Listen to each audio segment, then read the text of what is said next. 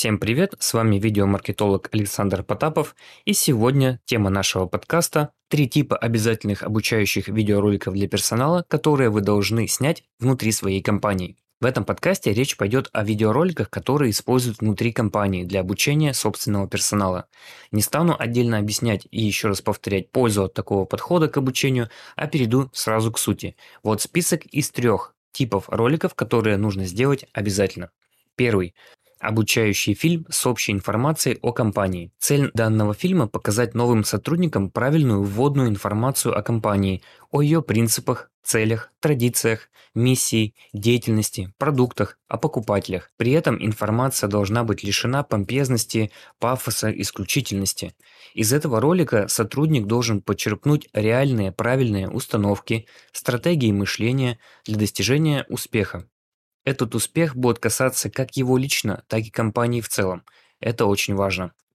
Все, что показано в ролике о компании, должно быть отражено и в других обучающих видео и постоянно подкрепляться другими примерами. Если этого не делать, то эффективность обучения снизится, важная информация забудется, а ее смысл исказится. Видео о компании для потенциальных покупателей и для обучения персонала – это два принципиально разных видео, ну хотя бы потому, что у них цели разные. Помним золотое правило – одна цель – одно видео. Безусловно, мы можем использовать одинаковый видеоряд, ну в некоторых случаях, но информация и стиль ее подачи должны отличаться. Второй тип роликов – видео для постановки на должность. Сейчас на рынке маркетинговых услуг есть популярная услуга, называется она упаковка бизнеса.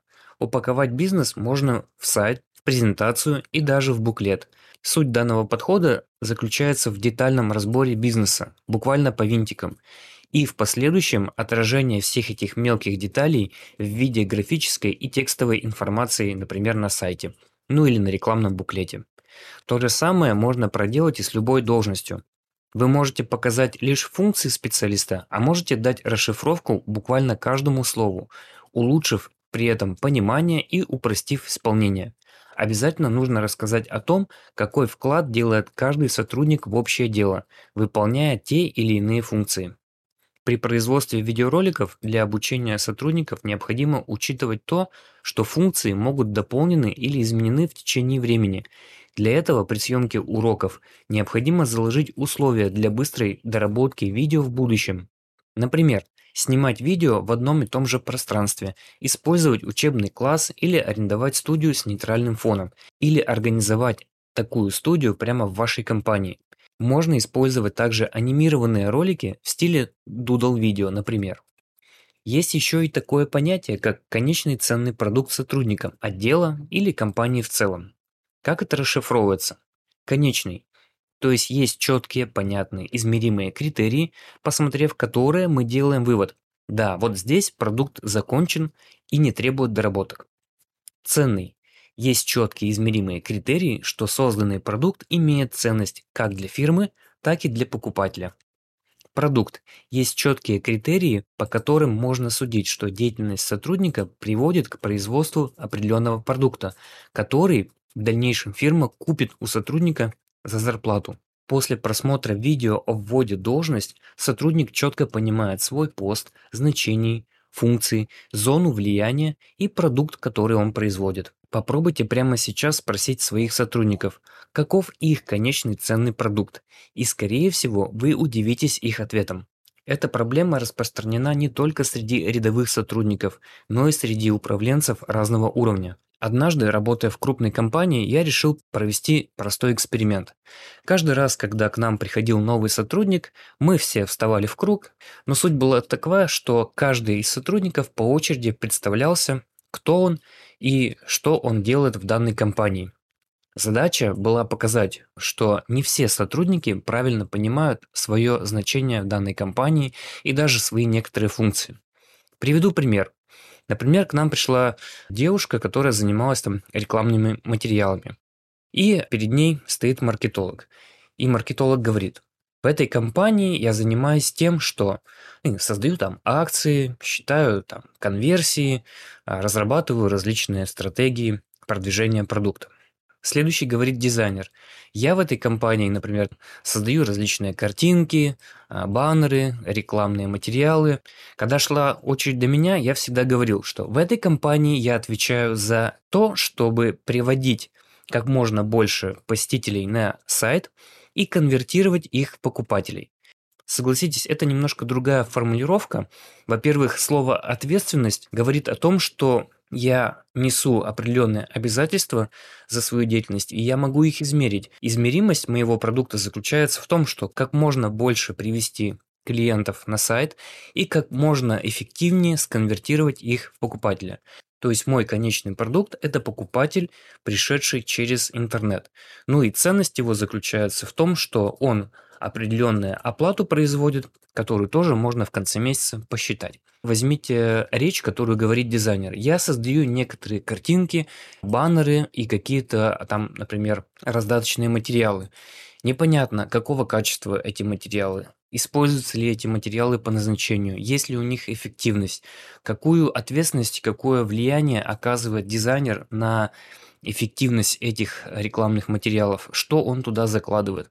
То есть на эти вопросы, если их просто впрямую задать специалисту, иногда он начинает, так сказать, буксовать с ответами. Когда же сотрудник четко понимает свой конечный ценный продукт, он, как правило, отвечает именно по этой структуре. Вы можете провести этот эксперимент вживую, собравшись с сотрудниками на 5 минут, на 10, или провести его через электронный опрос в Google Docs или в Google формах.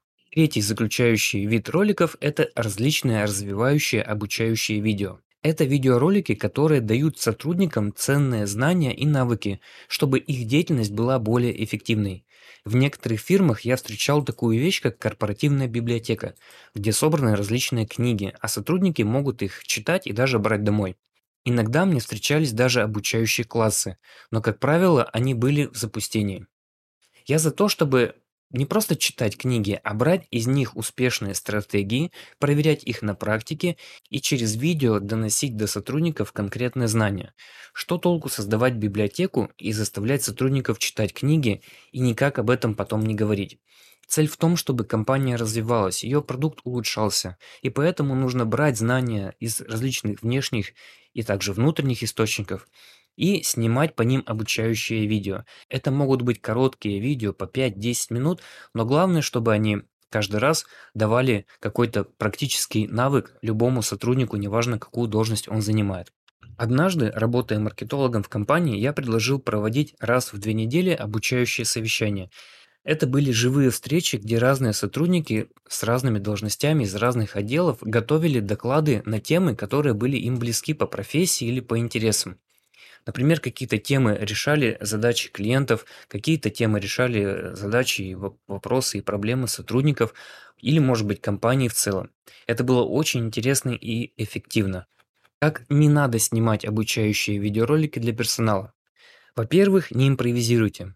Образовательный процесс эффективен только при системном подходе. Все должно быть строго на своих местах. Информация, процесс обучения и проверка знаний должны быть максимально продуманы и систематизированы. Если вы думаете, что сможете сходу сесть и наговорить на камеру обучающее видео, то вы заблуждаетесь. Стоп, наговорить что-то на камеру не проблема. Проблема создать из такого видео действительно эффективную корпоративную образовательную систему. Второе. Не зацикливайтесь на визуализации. В первую очередь сконцентрируйтесь на качестве и полноте информации в вашем ролике. Когда все готово, садитесь за написание сценария. Информация сама подскажет вам, каким способом можно ее визуализировать. В конечном итоге это может быть живое видео со спикером, или анимация, или комбинация. Учитывайте то, что обучающие ролики лучше всего делать в едином стиле. Если выбранный стиль быстро вам надоест и разонравится спустя 2-3 ролика, то все это превратится в пустую трату времени и денег. Третье. Не усложняйте. Объем информации и продолжительность обучающих роликов должны быть сбалансированы. Дробите большие объемы информации на отдельные логичные блоки. По возможности не используйте слова профессионализмы, чтобы не перегружать ваши сообщения. Продолжительность обучающего ролика должна быть в диапазоне 5-20 минут. В конце каждого ролика желательно показывать короткие чек-листы по озвученной информации. Живой пример из практики. Не импровизируйте. Однажды к нам поступил заказ на создание обучающих видеороликов из живой речи руководителя. То есть руководитель в течение там, получаса наговаривал какую-то информацию, периодически он уходил на какие-то параллельные темы, периодически он ошибался, делал заминки, пересказывал. Ну, в общем, грубо говоря, из этого материала нужно было сделать обучающий ролик. И вот когда мы получили ТЗ на сам ролик и когда получили исходный материал, то получилось, что переснять профессиональных условиях этот ролик будет проще и дешевле, чем редактировать этот наговоренный материал. Я в своей практике не встречал еще такого специалиста, который бы работал в компании, который мог бы легко сесть и, работая на камеру или хотя бы даже на микрофон, смог дать какую-то информацию, научить человека. И вы сами знаете, что одного преподавателя слушать интересно, а другого невозможно.